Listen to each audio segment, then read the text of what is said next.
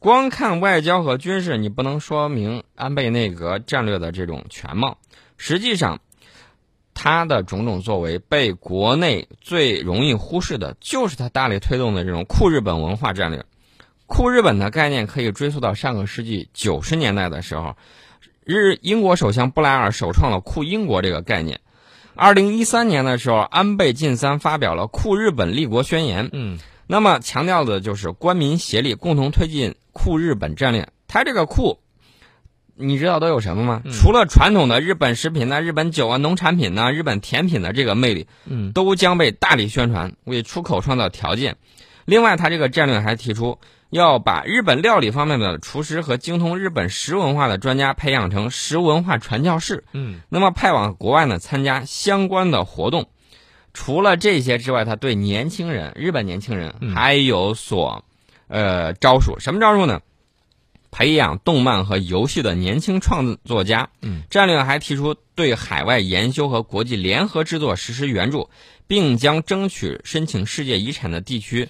总称为日本遗产，而且向海外广为宣传。其实这个又说白了，就是这是一种隐形的文化的侵略。对你从表面上看，好像这个酷日本是日本为了打开经济低迷局面的一个噱头。嗯，但是呢，我们如果对日本的这种民族性还有它近现代史有所了解的话，你就会知道，嗯。这次酷日本运动堪称现代日本国家战略的第三次暗度陈仓。嗯，我给大家举一个例子，大家都知道韩剧啊，有一段时间在我们这儿很流行。对，我告诉大家，有留学生就告诉我说，在这个埃及，在很多中东国家，韩剧也非常流行。然后呢，他因为这个眼眼睛比较小啊，这个脸比较大，然后呢，很多。埃及，他在埃及留学的时候，就有人上来说啊，你是韩国人吗？我特别喜欢。嗯，大家看到没有？这就是韩剧的这种影响，文化的潜移默化，文化的这种影响力会帮你的经济，还有你的这种战略带来很大的影响。嗯，你想想，如果日本它不断的输出它的这种文化，然后它在这个漫画里头，它它就不承认它侵略了，嗯嗯，它把自己都美化了，打扮的非常好，那么缺乏辨知力的青少年。他们会怎样呢？他们一定会觉得日本说的是对的。我指的是外国青少年。啊对对。所以说呢，我们自身的这种文化啊，这种创作等等，也需要大力的这种提高。所以啊，你看见没有？现在咱们的中国的国产的动漫文化呢，也是在不断的蓬勃的兴起，对吧？对。包括在咱们郑州啊，就有小小樱桃啊等等这样一些这个动漫的这个，咱不是做广告啊。嗯。但是这些呢，我觉得都应该可以支持咱们本土的这个动漫的一些这个建设啊。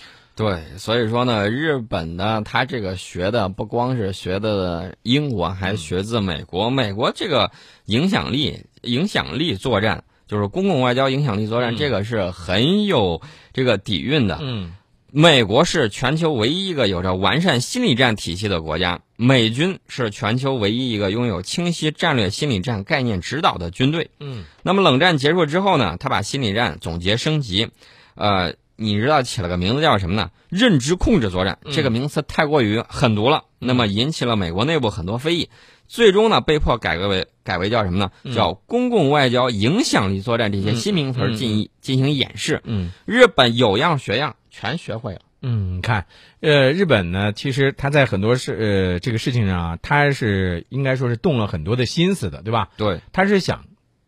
刚才你提到的安倍的这些所有的这些复合的这些战略，他是干什么呢？他是想下一盘棋，对吧？是。但是你别忘了，宋老师，咱们不止一次的说过，说你日本现在是一颗棋子，你还没有到你成为棋手的这样一个地步，所以你想发动，刚才咱们不是说，呃，日本在军事上的一些这个打算吗？日本的是不是会可能会发生一些战争呢？那么首先大家可能就要会想到了，那你。想发战发动战争可以啊，你能不能去赶走这个驻日的美军呢？你光这一点上，你能够摆脱美国的约束吗？这个大家可能这个觉得我们这个里头会有争辩，对吧？会有争论。那么我觉得有争论其实是一个好事情。有争论的时候，激发大家的这种思想的这种火花的碰撞。其实我个人感觉，不光是要在战术上重视日本，在战略上也要重视他们。虽然我们已经看到他的国力啊等等方面。呃，不如你了。但是大家要知道，日本在某些方面还是比较先进的。嗯，啊，这个博采天下为己用，把别人的长处都拿来，把我们自己建设的更强。啊，回到军报这个记者他写的那篇文章，就是我们只有把中国建设的更加强大，嗯然后呢，日本它才会老老实实跟你共享和平。嗯，所以呢，我们再来看一下这个在微信平台上呢，字符串这位朋友呢又发来一条信息，他说美国现在对日本的这个政策啊，实际上呢就是养虎为患呐、假如说一旦有一天日本拥有了这个核武器的话，那估计这美国也拿他没办法。啊，美国呢在这块儿掐的还是比较死的。嗯，那么说完了这些呢，其实我们要说一说我们的武器装备啊，要说一个便携激光武器。这个呢，我觉得这个南华早报报道的有点儿稍微有点儿夸张，嗯但是呢，从旁啊怎么说呢，管中窥豹吧，可见一斑。嗯能够看到我们的这个激光技术确实是非常不错的。呃，他说的这个就是利用行李箱大小的便携式装置，就能使敌人的导弹甚至卫星上的这种感应器失效，嗯。而不必利用通常安装在战舰上的这种集装箱大小的装置。那按照这样一种说法，也就是说，将来你比如说，呃，那种大型的那种装置可能用不着了，将来可能会放在甚至放在士兵的身上都可以了，对吧？对他说的这个是中国科学院物理研究所李志远教授带领的一个研究小组，说已经能够把发射高频激光的精密装置缩小到一块晶体大小，啊，然后呢，这个媒体呢就进行了大量的这种解读。嗯呃，其实呢，我想跟大家说，我们的激光技术水平还是非常不错的。嗯那么我们也要注意到，这个美国，美国在每次啊，一旦说我的这个激光上飞机了或者上哪儿了，他都要大肆宣扬一番。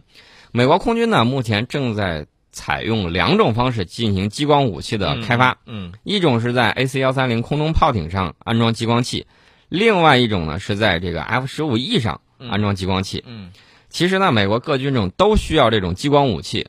美国空军对激光武器的这种重视程度令人印象非常深刻。嗯呃，他对激光武器研究起步呢比较早，在上个世纪七十年代的时候，美国空军就开始玩什么呢？嗯玩这个机载高能激光武器拦截导弹的这个研究。嗯，所以你说美国它在发展这种武器，其实我觉得是这样啊。呃，我们发展的一些高科技的这些武器啊，我们不是为了要去侵略谁，而是我们要保卫我们的领土的安全，对吧？对，你看啊，我跟你说，刚才我都看到微信平台上这个孙月清又开始在那嘚瑟呢，说明天我要去航展了，这个宋老师也去，呃，殷老师你就老老实实的这个好好值班吧。你看你这不是就是气人吗？我跟你说，我就就就就最看不起就是这样的，老是这样的炫炫的啊！宋老师，你不许再说了，你不许再说了啊！我再给你说一遍，不许再说了。我什么也没说。呃，我看到微信平台上呢，这个苏斌这位朋友说，昨天咱不是推的这个宋老师推的那个海军征兵宣传片吗？对，炫，太炫了！我觉得真的是，呃，大家也不妨呢可以留意一下，这个除了海军，包括空军的这个征兵宣传片好像也有，对吧？对大，家都可以评比一下，你最喜欢是哪个的？反正我个人吧，你要我个人，我比较喜欢海军的这个宣传片，因为我觉得海军那一身衣服太帅了。嗯嗯，这个你有一颗海洋般宽阔的胸怀。这话我爱听，宋老师。哎，但是有一点，这个空军也一样。我跟你说，真的在蓝天之上翱翔，那是什么样的感觉？我更喜欢空军，你知道为什么吗？啊，因为比大海更辽阔的是天空。原来是在这儿等着我。